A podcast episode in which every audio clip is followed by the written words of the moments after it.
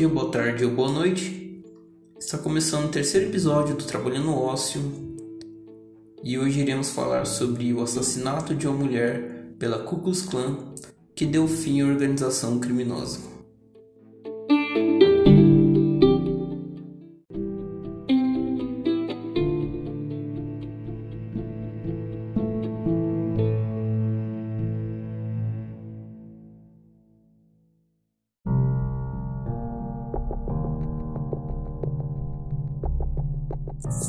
Estamos no século 21 e 2020 é o ano em que várias coisas terríveis estão acontecendo.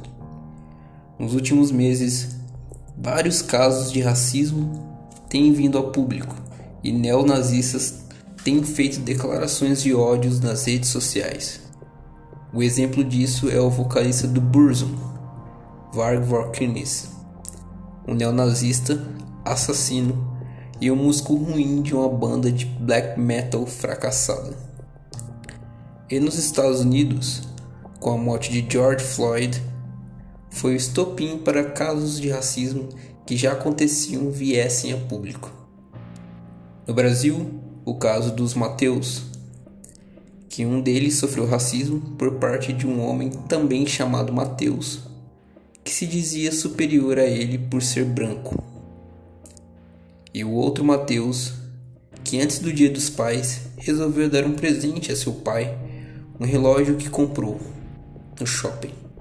E indo embora do shopping, foi abordado por dois homens que disseram a que ele havia roubado o relógio, mesmo tendo a nota fiscal do produto e várias pessoas gritando para que eles parassem de agredir o rapaz. E o segurança vendo tudo e não fazia nada. E em pleno século XXI, as pessoas ainda odeiam seus próximos e são burras o suficiente para acharem que a cor da pele define caráter ou inteligência.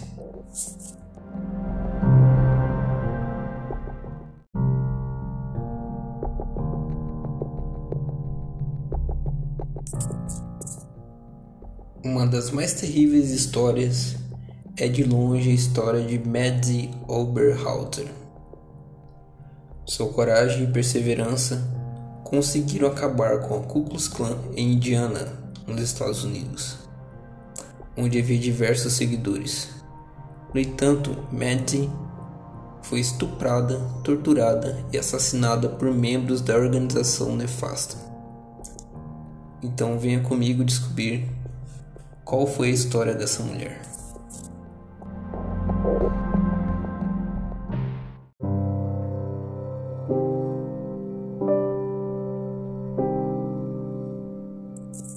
Estupro e assassinato.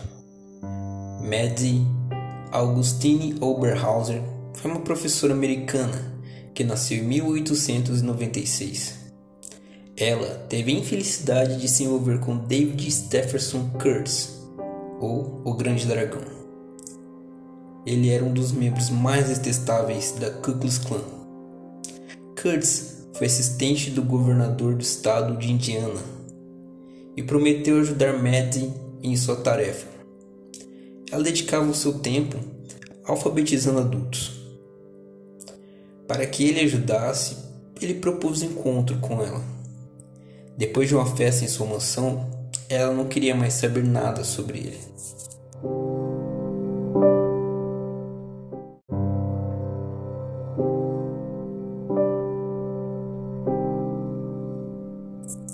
Kurtz aceitou a recusa de Maddie, que após um tempo a convidou para sua casa para finalizar os detalhes sobre o programa Círculo de Leitura que estava promovendo.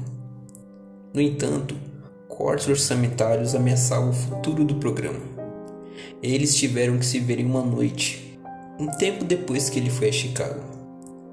No dia 15 de março de 1925, Maddie achando que o projeto valia a pena, concordou em ir para sua casa.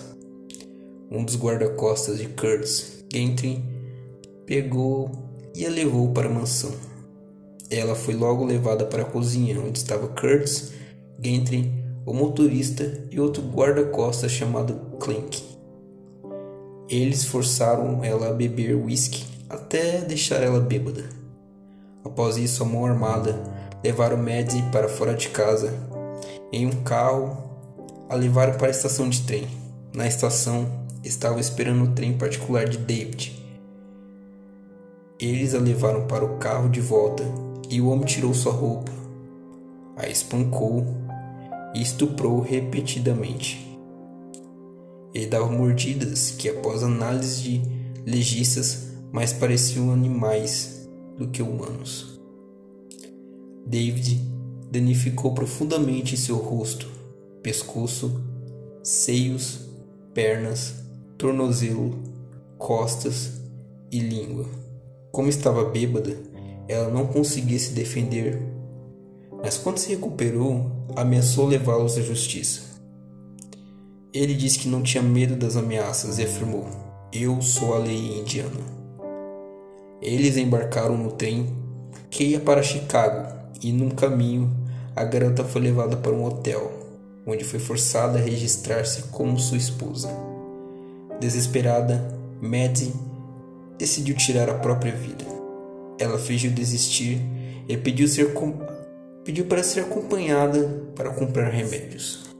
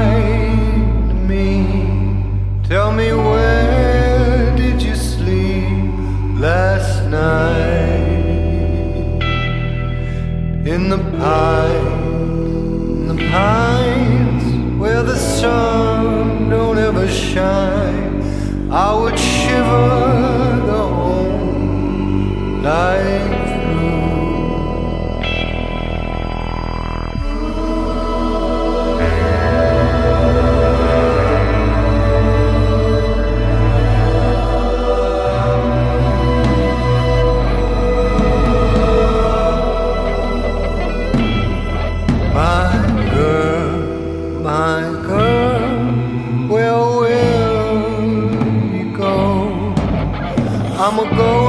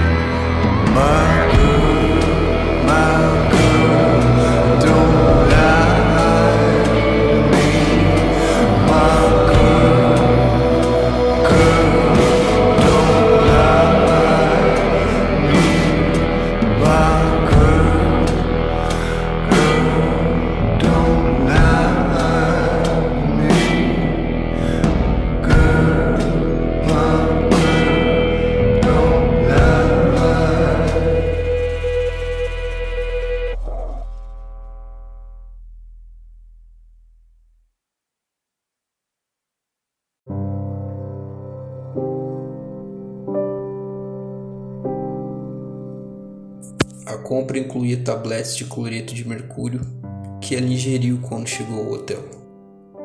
Um pouco depois, ela começou a vomitar sangue, mas Stefferson se recusou a levá-la ao hospital, a menos que eles fossem antes à igreja se casar. A condição dela piorou e ele decidiu levá-la para casa, pensando que ela não iria recuperar seu conhecimento antes de morrer. Ele disse aos pais que haviam sofrido um acidente de carro e fugiram. Maddie não morreu imediatamente e 28 de março ela fez um comunicado assinado à polícia explicando tudo o que havia acontecido com ela. No dia 14 de abril, a mulher morreu em um hospital devido à infecção por estafilococcus. Isso foi causado por insuficiência renal, por envenenamento com mercúrio, e o governador não apoiou o assassino. Ele foi o culpado de estupro e assassinato em segundo grau.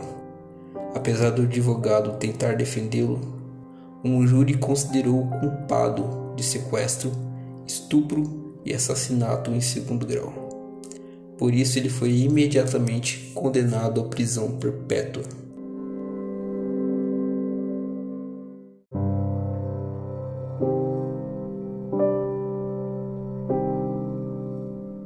O ataque sofrido por Madsy foi capaz de abrir os olhos dos seguidores da Ku Klux Klan. Eles finalmente poderiam ver o que realmente significava a organização nefasta, e o movimento perdeu seguidores em massa.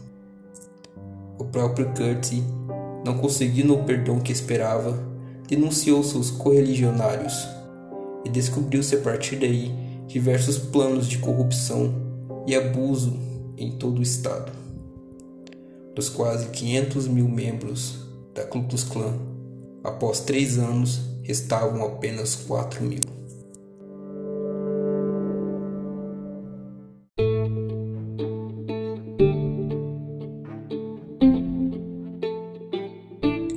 Esse foi o terceiro episódio do Trabalhando Ócio.